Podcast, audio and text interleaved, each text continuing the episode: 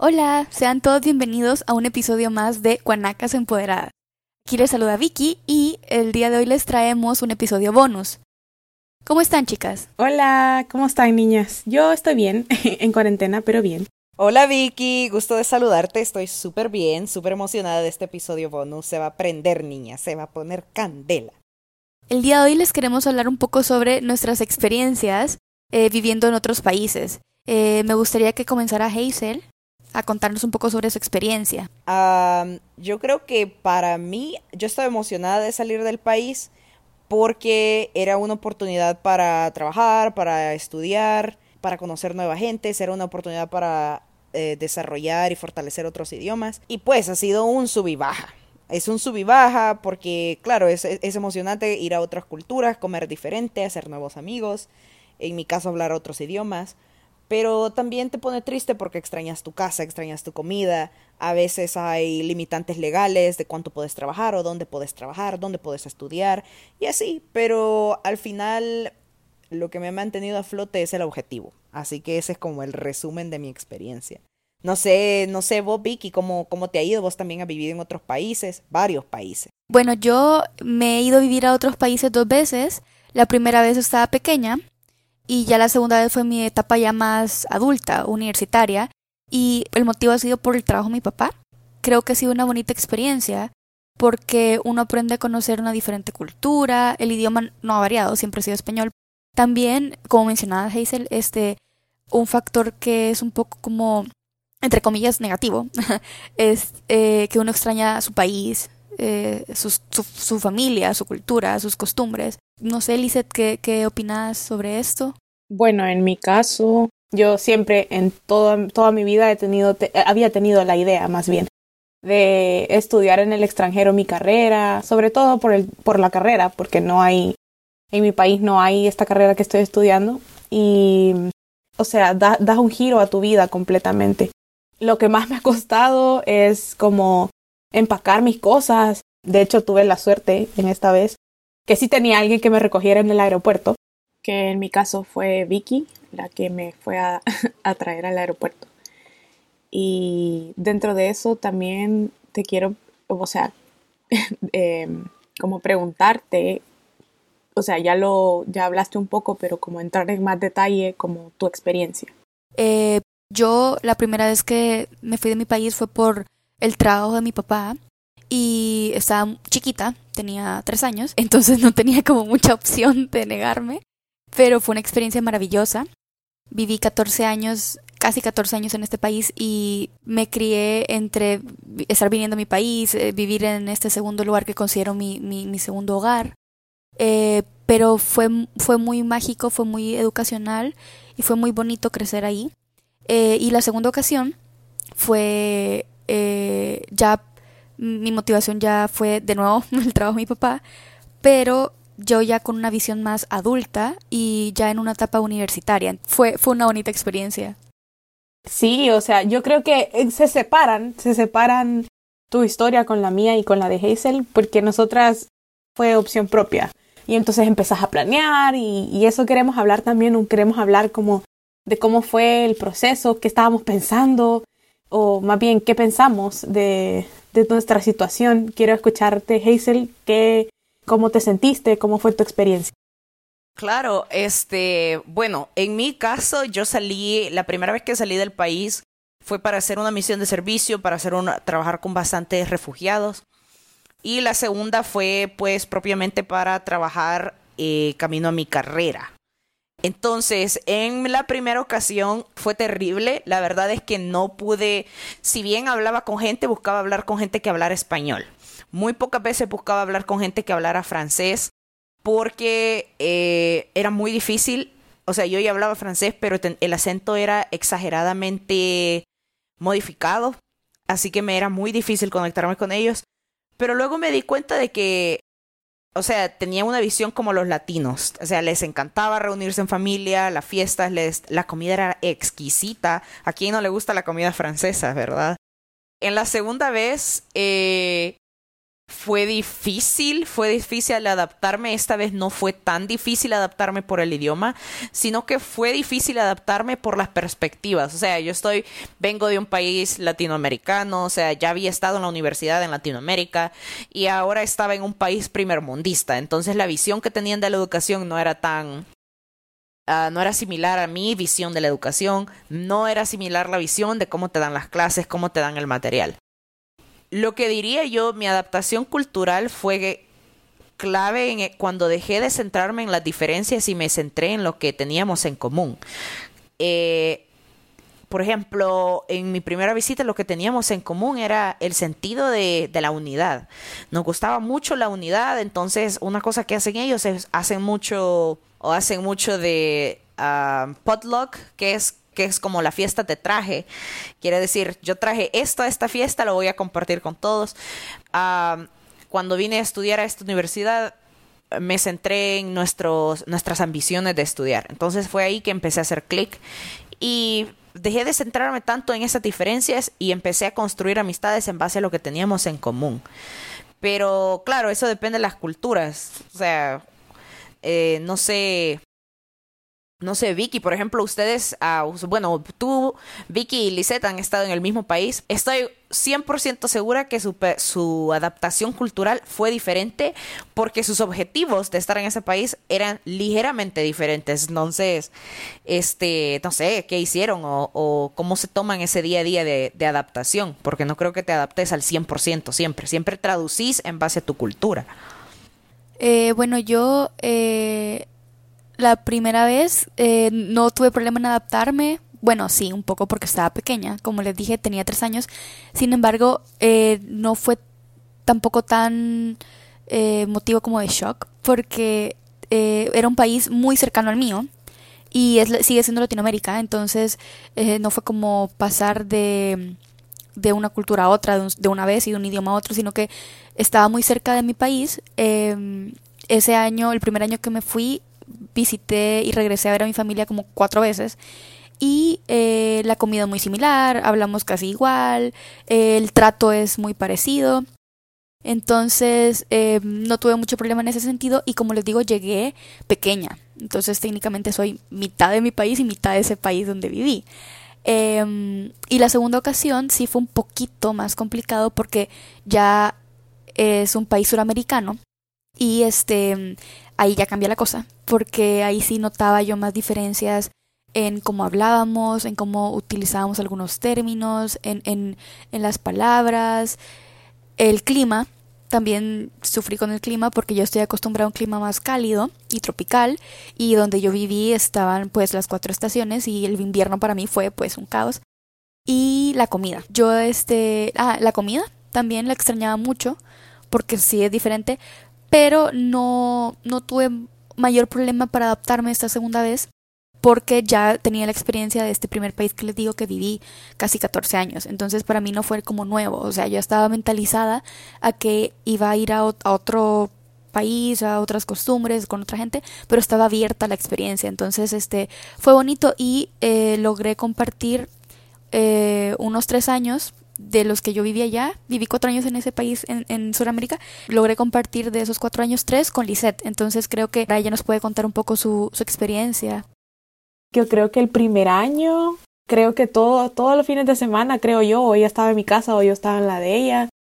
Y llegamos a conocernos, o sea, ya nos conocíamos, pues em, em, habíamos sido amigas un par de años antes y ya nos conocíamos bastante bien, pero es diferente, pues es diferente llegar y vivir con alguien. Entonces, la adaptación cultural en ese aspecto para mí no fue tan difícil.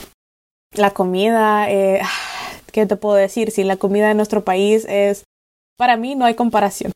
No, si yo te entiendo, si yo me estoy muriendo por tener, tener un desayuno de mi mamá o una cena de mi mamá. Ay, no, niña. Este, ok, ok, entonces, tengo dos preguntas. La primera pregunta es, ¿cuál fue cuando llegaron al segundo país? Creo que el segundo, hablar del segundo país es más fácil este, cuál fue el mayor choque cultural que tuvieron al llegar a ese país, qué, qué extrañaban más de, de su país natal. Eh, en ese segundo país que viví, para mí era un factor muy influyente porque yo soy apegada a mi familia. no soy dependiente porque viví muchos años separada de ellos y venía a verlos una vez al año nada más como por festividades y todo, pero sí soy muy apegada a ellos. Entonces era eh, una de las razones por las que yo extrañaba el país también, mi, mi familia. La otra era mi clima cálido del todo el año y, tropical. Y eh, la comida, claro, eso siempre. Específicamente la forma de condimentar. Eso sí, para mí era muy, muy importante porque eh, cada país tiene su sazón pero siento que la nuestra es muy peculiar y, rica, entonces, ajá, este, eso me hacía falta en específico. Eh, y los ingredientes, pues, porque sea como sea, uno quiere buscar una opción similar a, o recrear el platillo tradicional de uno, el típico, pero no vas a lograrlo, o sea, es mentira, porque no tener los ingredientes necesarios, o, o, ajá, entonces, este, creo que eso es lo que más extrañaba yo, el sazón de mi comida.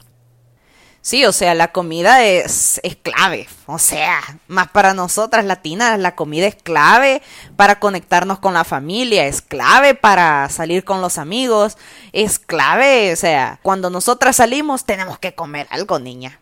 Cuando vamos a ver a la familia tenemos que comer algo. No, y es parte de socializar y de, y de vivir y de pasar un buen momento. O sea, la comida, yo creo que la comida no va al estómago, va al corazón. Entonces es importante que esté bien hecha y con amor.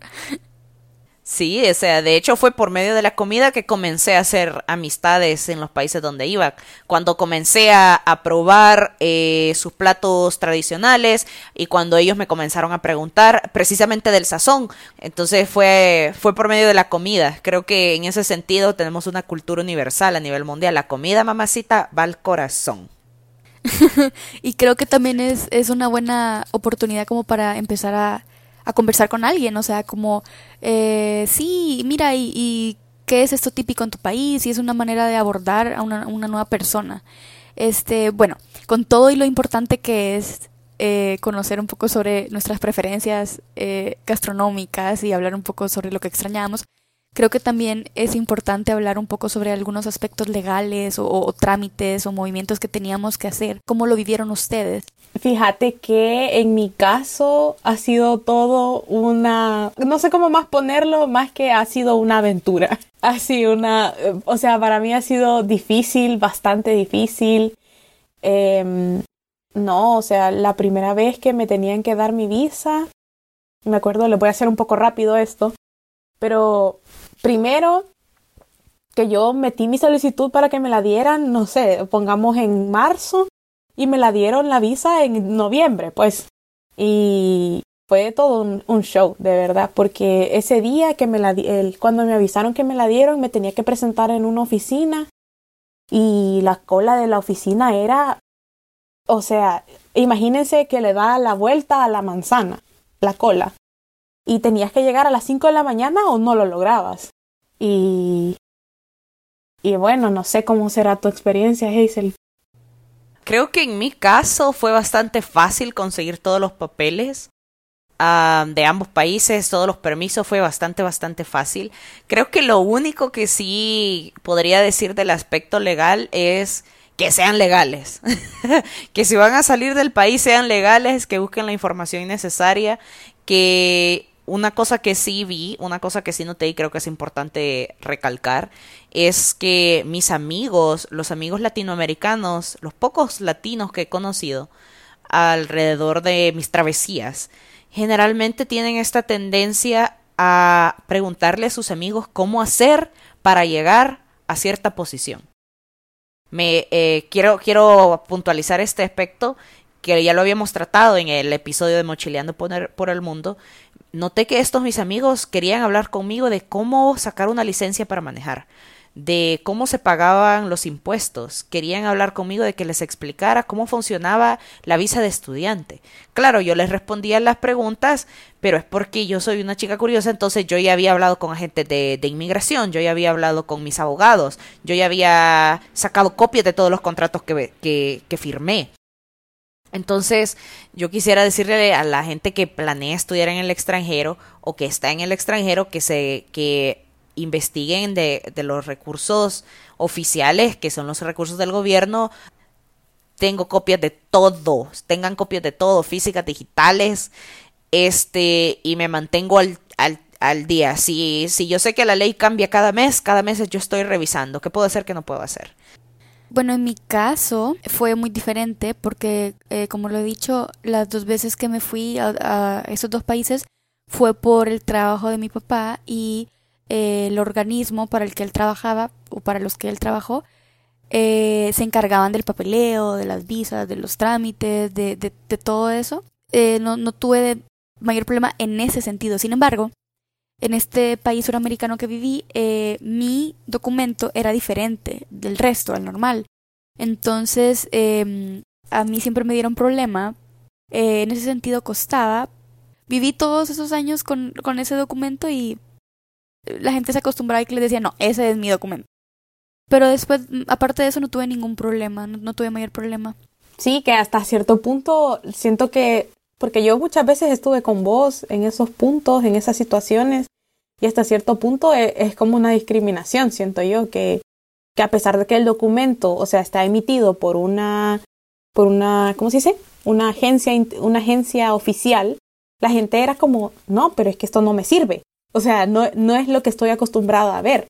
Entonces se cerraban un montón y, y, y hacían ese tipo de comentarios así pesados. Sí, o sea, ahí como que se adentraban un poco también a veces en, en temas más discriminatorios, pues al final ese era también otro problema, porque eh, uno notaba que, me pasó un par de veces, que no tenía por qué haber problema con el documento, pero por el simple hecho de yo ser extranjera sí notaba cierto ambiente tenso o turbio, entonces este, eso es parte de la discriminación que sufrimos algunos extranjeros cuando estamos viviendo en otros países. Y en sus casos, niñas, eh, ¿qué experiencia han vivido con respecto a, a esta discriminación? Sí, o sea, de vez en cuando te van a salir un par de baches. vas, a vas a encontrar gente eh, que no se siente cómoda tal vez con el tipo de identificación que manejas o que no se siente cómoda con otros elementos. Eh, desde el tipo de identificación hasta tu clase de estatus legal o ilegal en el país o que se siente incómoda, que es un tanto prejuiciosa respecto al color de tu piel o al acento o a cómo luce tu pelo.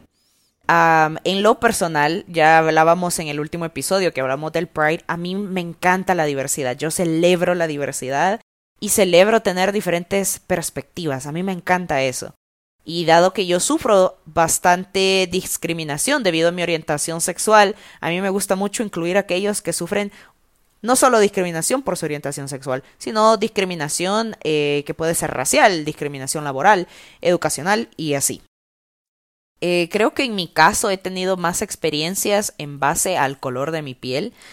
Eh, creo que ha sido un tipo de, de racismo un tanto suave porque y yo lo quiero pensar que es suave, o sea, no me golpearon, no me insultaron, no dijeron malas palabras, pero algo que me pasa mucho aquí es que, bueno, recuerdo en una ocasión fui a, hacer un trámite de mis, de mis, ¿cómo se dice? De mis impuestos. Y recuerdo que la señora fue, ah, bueno, los de limpieza a la izquierda. Y yo me quedé en la fila y entonces cuando llego con la señora, ella solo toma mis papeles, no lee mucho de lo que está en los papeles. Los de la limpieza se van a la izquierda. Y le digo, pero yo no trabajo en limpieza. Y solo se me queda viendo, ah, perdón, ¿y en qué, en qué trabajas? Yo soy una asistente de investigación científica para esta universidad. Pero, pero sí, ese es el tipo de discriminación que, que he experimentado y así se, se ve en todos los países.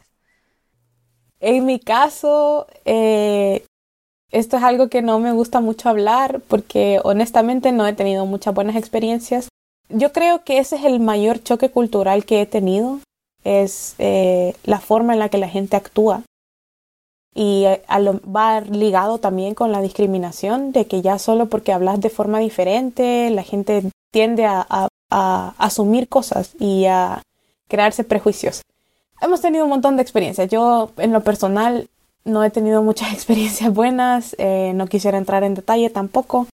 En nuestro país nosotros celebramos los extranjeros, o sea, para yo siento que en nuestro país que, que tengamos un extranjero es como es como divertido, así, ay, ¿de dónde venís? ¿Y cómo es tu cultura? Eh, la gente te trata bien, la gente eh, celebra, pues celebra que estés visitando el país, celebra que, que, que, que haya diversidad cultural.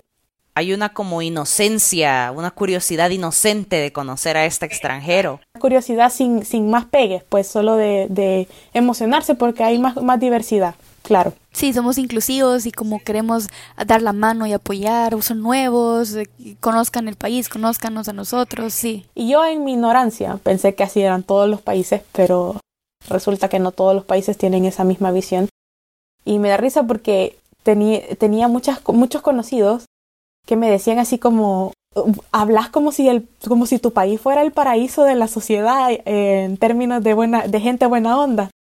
Y yo le decía como, pero si es la verdad, o sea, si somos nosotros, nosotros somos súper, súper alegres, todo es jijiji, la la la, todo es buena onda, hacemos amigos súper rápido, honestamente. Entonces ellos se ponían así como a la defensiva y me decían, sí, pero es que tampoco puede ser todo color de rosa. Y yo, pero es que sí, es color de rosa. Por lo menos nuestra generación, nosotros sí somos así. O sea, no sé, ya gente más adulto, mayor, porque hay de todo, pero nosotros por lo menos sí. O sea, somos súper amigables. Pero yo creo que todo esto que estamos mencionando hace también que es un factor para que nosotros extrañemos nuestro país. O sea, eh, nos pone nostálgicas.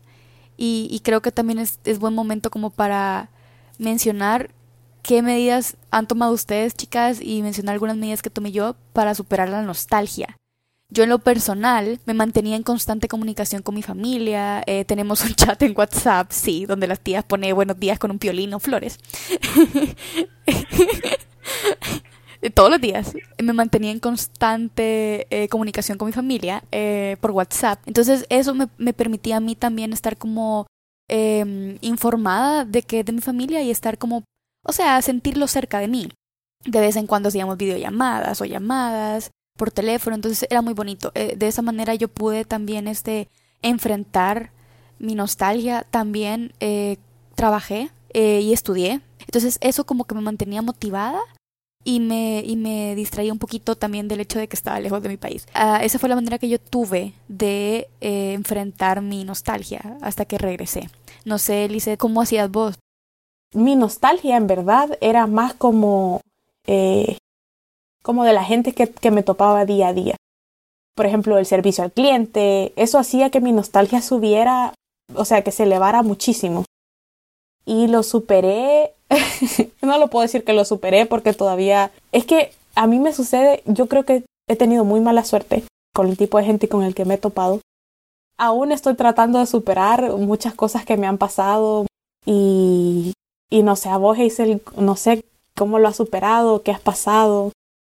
Mira, yo creo que así como tú, creo que en mi caso son cosas bastante eh, inusuales. En mi caso personal, eh, pongo mucho esfuerzo en mantener una buena relación con mis padres y el resto con la relación con mi familia extensa es como que nada ha cambiado, como que cada vez que nos vemos, cada vez que logramos vernos, es como que nada cambió. No cambió la relación, no cambiaron los, o sea, los chistes. O sea, está bien, estamos bien en familia y eso te, te, reconforta. Creo que en mi caso personal extraño mucho a, a mis amigos porque es un, un pegue diferente el que tenemos nosotras. Eh, es, diferente, es un, es un, para que el público sepa, o sea, es como, ¿cómo lo explico? Es como, hay una energía, como que nos divertimos, es, es increíble, tenemos compasión, cada vez que nos juntamos, hay una como montaña rusa de emociones, porque todas queremos compartir lo que nos ha pasado, nos actualizamos. Entonces eso me hace falta, porque no es, es lo, no es lo mismo. En mi caso personal, algo que sí extraño y eh, incluso cuando lo estoy grabando es como, ah, siento, ah, siento el nervio en la espalda. Algo que a mí me hace falta, lo voy a poner así. Siento que donde estoy actualmente tengo absolutamente todo, pero al mismo tiempo me siento encerrada, me siento en una jaula. Algo que extraño de mi país, de mi tierra natal, es el sentido de libertad, es el sentido de hay una cosa en tu corazón donde sí estás ocupada y todo, pero tenés paz interior. Es una cosa muy extraña. Eh, el clima, extraño el clima, extraño la buena comida, pero es ese sentimiento. Es una como un sentimiento que compartimos todos, donde ahora que me contaste esa historia, algo que pasa con mi, con mi bello pueblo es que la gente es bien humilde. La gente está haciendo lo mejor que pueden para salir adelante y ese es un sentimiento que lo compartimos todo. O sea, son las 4 de la mañana y la gente está feliz de que puede ir a trabajar a las 4 de la mañana y nunca he escuchado a alguien que se queje porque trabaja esa hora o porque trabaje todo, porque trabaje hasta la medianoche, a las 2 de la mañana, hay gente que se esfuerza, es un sentimiento que lo compartimos todo. Es más, creo que, y lo he hablado con varias personas de diferentes países que tienen amigos de mi país, y me dicen exactamente lo mismo, me dicen, es que ustedes les pasa algo triste y prefieren reír a, llorar. Prefieren reírse a llorar y es algo que me, que me impacta. Eso me lo ha dicho gente de Argentina, gente de Chile, gente de Bolivia, este, mis pocos amigos brasileños, mis amigos mexicanos. Es como ustedes prefieren hacer chiste de lo malo y solo siguen adelante, gente arrecha. Este, entonces eso es algo que sí, sí me hace falta. O sea, ah, te dejó el bus, ah, ya va a venir el siguiente o se me mojó, me, me, mojé bajo la lluvia. Bueno, por lo menos me bañé. Entonces ese, ese tipo de optimismo me, me lo extraño. Eh, al final de este episodio solo queríamos hacer un recuento de, de las experiencias. Eh, compartir una cultura, tener una nacionalidad es increíble. Así como lo es salir de tu zona de confort y aventurarte a, una, a un ambiente completamente diferente a lo que estás acostumbrado o acostumbrada. Totalmente de acuerdo con lo que dice Hazel. Em, si quieres algo, tenés que salir de tu zona de confort y esforzarte por lograrlo. Y creo que este era el punto de, de este episodio, era como compartir nuestras experiencias un poco, tampoco hacerlas tan largas, pero como compartirlas y para que sepan que no están solos, si están pasando por un mal momento en el lugar donde están, por X o Y razón, eh, sepan que a todos nos cuesta, todas las personas que estamos afuera nos ha costado, eh, cada viaje es diferente, cada persona es diferente, pero, pero sepan que los problemas los tenemos todos. Y al saber que, que otras personas están eh, sobrellevando estos problemas o están haciendo lo mejor que pueden, como decía Hazel, te da una inspiración para o una motivación más bien para hacer las cosas lo mejor que vos podés o lo mejor que ustedes pueden y creo yo que de eso se trata. Así que llegamos a, al final de otro episodio. Antes de terminar, quisiéramos hacerles un recordatorio que estamos en redes sociales, estamos en Facebook y en Instagram, ambas como Guanacas Empoderadas. Y también queríamos hacerles una, un pequeño paréntesis eh, para agradecerles muchísimo el apoyo que nos han dado. Es increíble em, el recibimiento que tuvo el episodio pasado, que fue que hablamos sobre la, sobre la comunidad LGBTQ. Tuvo un gran recibimiento, fue increíble eh, la cantidad de personas que lo escucharon y hicimos este proyecto, empezamos este proyecto precisamente por eso, para, para que la gente sepa que, que allá afuera hay más personas que piensan como ustedes. Así que gracias y nos vemos en la próxima. Chao.